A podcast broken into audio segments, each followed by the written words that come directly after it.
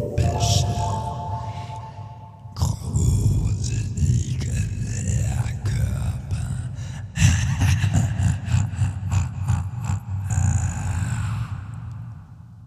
Sämtliche Charakterisierungen dieser Folge sind streng ironisch zu bewerten und stehen in keinerlei Zusammenhang zu real existenten Persönlichkeiten. Vielen Dank.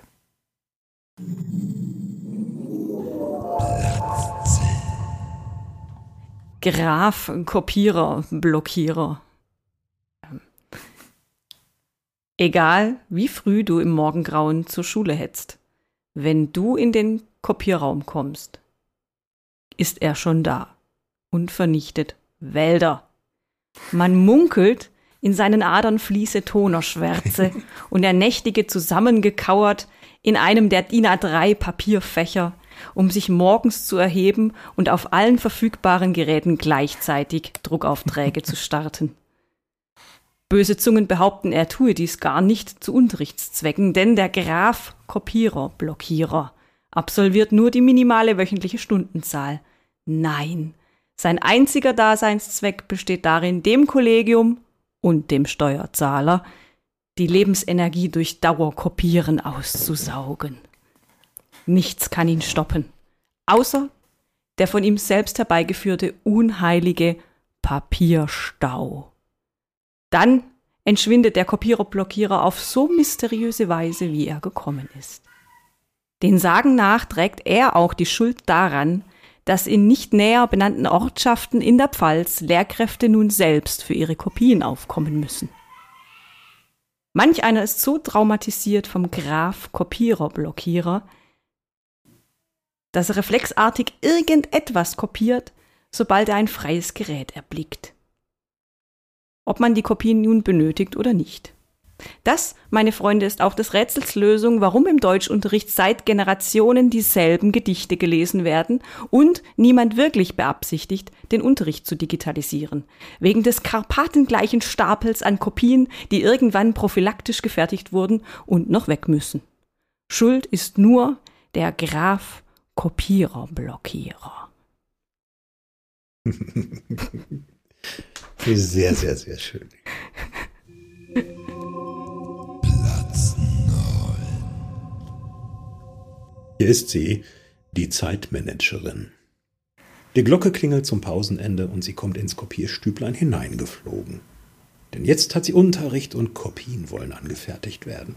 Das ist in fünf Minuten erledigt, inklusive Papierstau und Folieneinzug. Drei Minuten später betritt sie das Klassenzimmer. Zwei Minuten verrinnen mit dem, was man gutwillig Organisation nennen kann. Weitere Zeit geht mit dem Rühren der Klangschale vorbei, bis der erste Arbeitsauftrag gestellt werden kann. Da der Unterricht für alle Beteiligten anstrengend ist, erklingt großes Hallo, wenn die Kinder fünf Minuten vor der Zeit aus dem Klassenraum dürfen.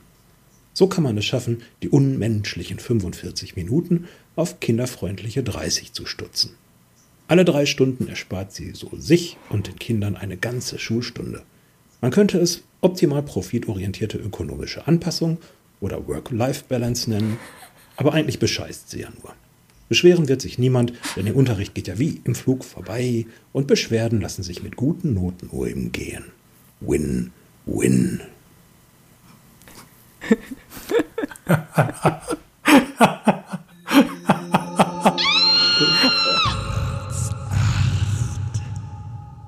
Der Materialhamster. Der Materialhamster oder die Materialhamsterin besitzt eine seltene Fähigkeit, sämtliches sinnvolles und auch weniger sinnvolles Material in Rekordzeit in ihren eigenen Fundus einzuverleiben. Die neuen Kopiervorlagen für das Mathelehrwerk? Frag mal den Materialhamster. Wo haben wir das iPad-Stativ? Hat. Logisch. Der Hamster. Wo sind die Prüfexemplare von diesem geilen, innovativen Deutschlehrwerk? Man ahnt es. Dabei gibt es zwei Arten von Hamstern. Es gibt einmal den Messi, der wirklich alles sammelt. Konservendosen, Eisstiele, abgebrochene Gabeln, die rechte Ecke des Bernsteinzimmers, alles liegt verschüttet in einem großen, kuriosen Sammelsurium, das außer unserem Hamster niemand mehr durchblicken kann. Und dann gibt es den Lageristen. Getarnt als Lehrer oder Lehrerin hat der Lageristenhamster einen Fetisch für tabellarisch exakte Ablageplätze über alles Material, das er oder sie angesammelt hat, inklusive das, was die Kollegen angesammelt haben oder was irgendwann mal angeschafft wurde oder was irgendwo mal kat katalogisiert und abgeheftet wurde. In Schulen mit Klassenraumprinzip findet sämtliches Material seinen Platz im Lager des Hamsters. Alle Wege führen nach Rom, nicht ganz. Aber wehe, jemand anders hat ohne vorherige Absprache irgendetwas aus der Sammlung genommen oder die Lektüre nicht rechtzeitig zurückgeräumt. Das sieht unser Hamster nicht gerne. Denn so viel ist sicher, einzig der Hamster hat die Macht über sämtliche materiellen Ressourcen der Schule. ja, Großartig. Platz 7. Der bläh, faulige Schleimbeutel. Hm. Wenn du vor dem Schulleitungsbüro in einem glibberig grünen Sekret ausrutschst, das penetrant nach falschem Ehrgeiz riecht, dann weißt du, er war wieder da. Manchmal, wenn man sich leise anpirscht, sieht man ihn, wie er scheinbar schwebend auf seiner ektoplasmatischen Schleimspur elegant durch die Schulflure slidet. Doch sobald er den Sichtradius der Chefetage verlässt, vertrocknet er zum wandelnden Minimalprinzip auf zwei, manchmal auch drei Beinen. Sein Unterricht besteht meist aus schlecht lesbaren, matschigen Kopien jahrealter stumpfsinniger Lückentexte aus noch älteren, stumpfsinnigeren vorgefertigten Arbeitsheften. Monatelang bucht er den Computerraum und tarnt es geschickt als innovative Freiarbeit, dass seine Klassen stundenlang stumpf im Netz surfen und verblöden. Schließlich benötigt er all seine Energie für die nächste Konferenz, für die seine Schleimreserven aufgestockt werden müssen, um allen Menschen mit höheren Gehaltsstufen ordentlich einzuschleimen. Würde der faulige Schleimbeutel dieselbe Energie in seine Unterrichtsvorbereitung stecken, wie ins kollegiale Fußballtraining mit dem Chef oder dem Abwälzen lästiger Zusatzaufgaben auf andere, wäre er wahrscheinlich die beste Lehrkraft des Universums. Bis dahin gilt aber für alle anderen Kolleginnen in seiner Nähe Achtung, Rutschgefahr. Sehr schön. Na,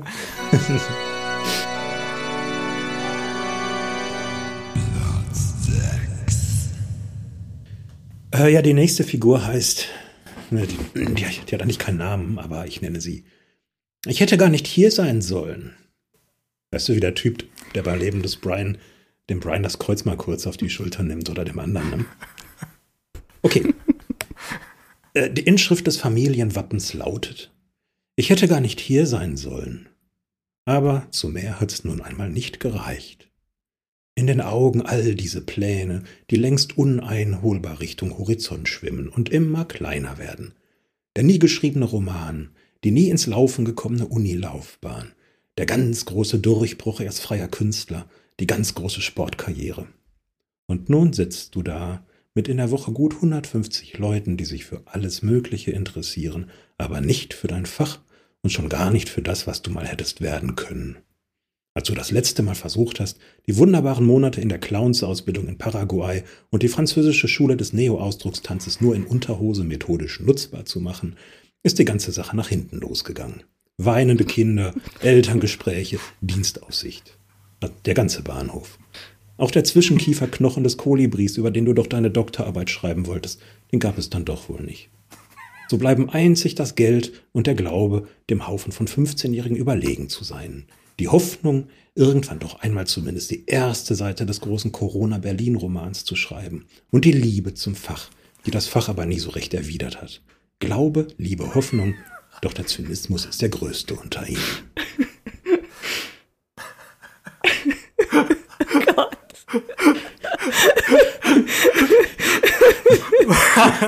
Ich, ist, ist das jetzt echt? Ich lache Tränen.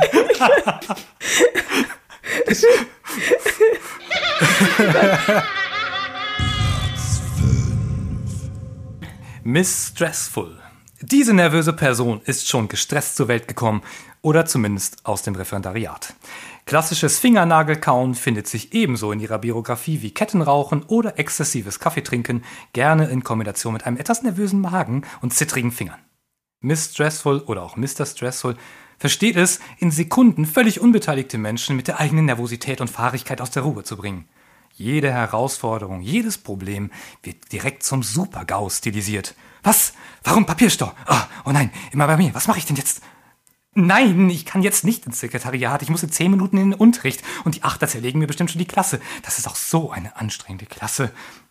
Oder wo hab ich denn nur wieder meine Schlüssel hingelegt? Gerhard, hast du meine Schlüssel gesehen? Was? Oh, oh ja, äh, hier, hinter, hinter meiner Kaffeetasse. Entschuldigung.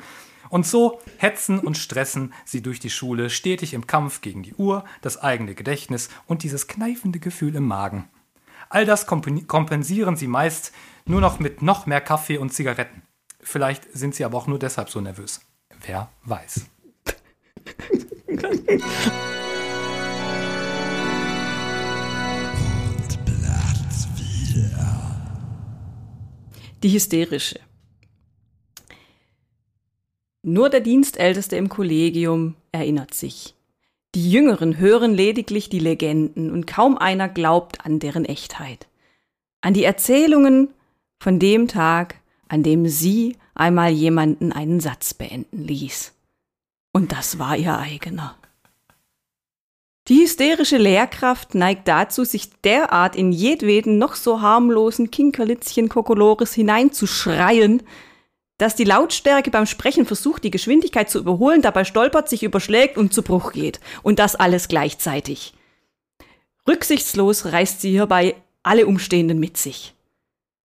Ob spontane Stundenplanänderungen, Konferenzen, Elternabende oder der Herr bewahre Klassenausflüge. All dies lockt sie aus ihrem leider meist nicht schalldichten Unterschlupf. Mit der Herzfrequenz eines Kolibris schwirrt sie durchs Schulgebäude. Doch dank ihres serienmäßig fest installierten Stimmband-Frühwarnsystems ist es den Kolleginnen möglich, rechtzeitig in Deckung zu gehen. Solltest du dennoch einmal in die Notsituation kommen, mit ihr zusammenarbeiten zu müssen, empfehlen sich dringend Abwehrmaßnahmen. Als mahnendes Beispiel zeugt der tollkühne Kollege, der seit einer mehrtägigen Studienfahrt in Begleitung der hysterischen allein noch, allein nur noch für die Fluraufsicht taugt. Der hört nämlich nichts mehr. Hab ich gehört.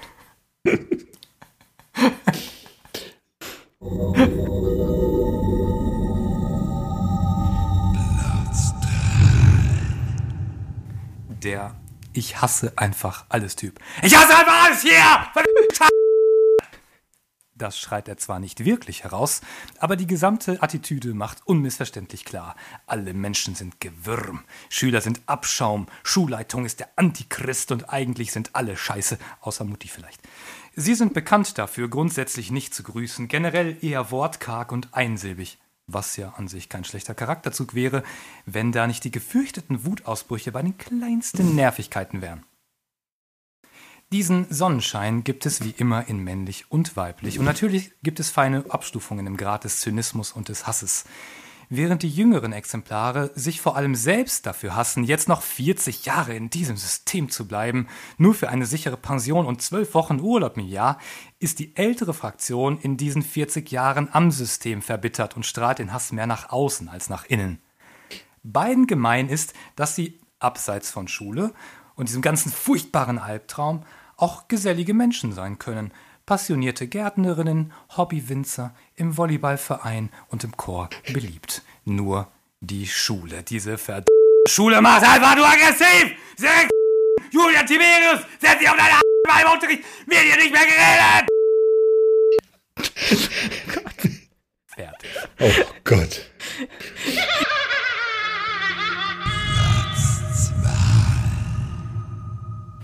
Ja, mein letzter Text, der beschäftigt sich mit etwas, was es äh, vielleicht gar nicht mehr so gibt, aber also hoffentlich nicht so gibt. Und ähm, ich nenne ihn den Arschkratzer. Der Arschkratzer. Dieses Exemplar ist ein echter Freigeist. Er ist frei, innerlich und äußerlich. Er lässt sich von dekadenten, übertriebenen Hygiene- und Beauty-Standards nicht verbiegen. Er betritt den Raum und die Kinder verspüren instinktiv Dank für die Maskenpflicht. Doch es dringt durch. Dieses ganz spezielle zoologische Odeur, irgendwo zwischen Fischmarkt, Kleidersammlung und Buttersäurestreich.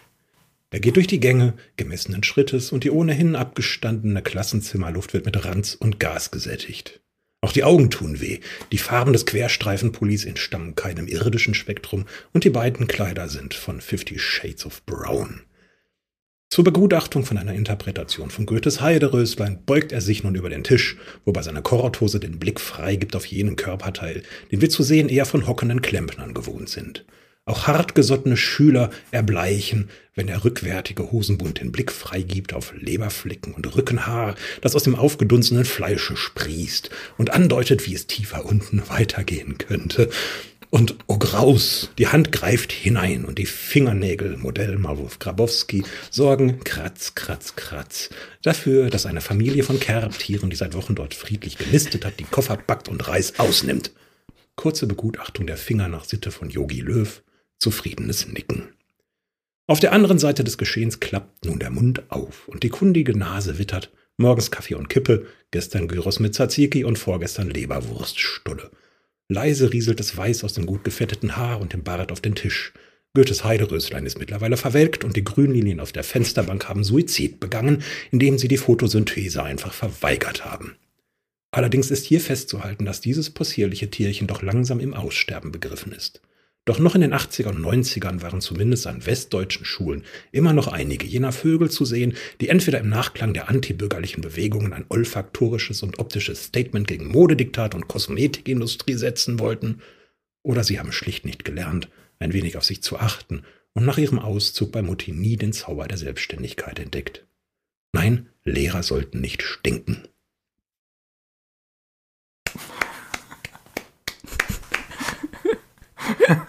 Applaus.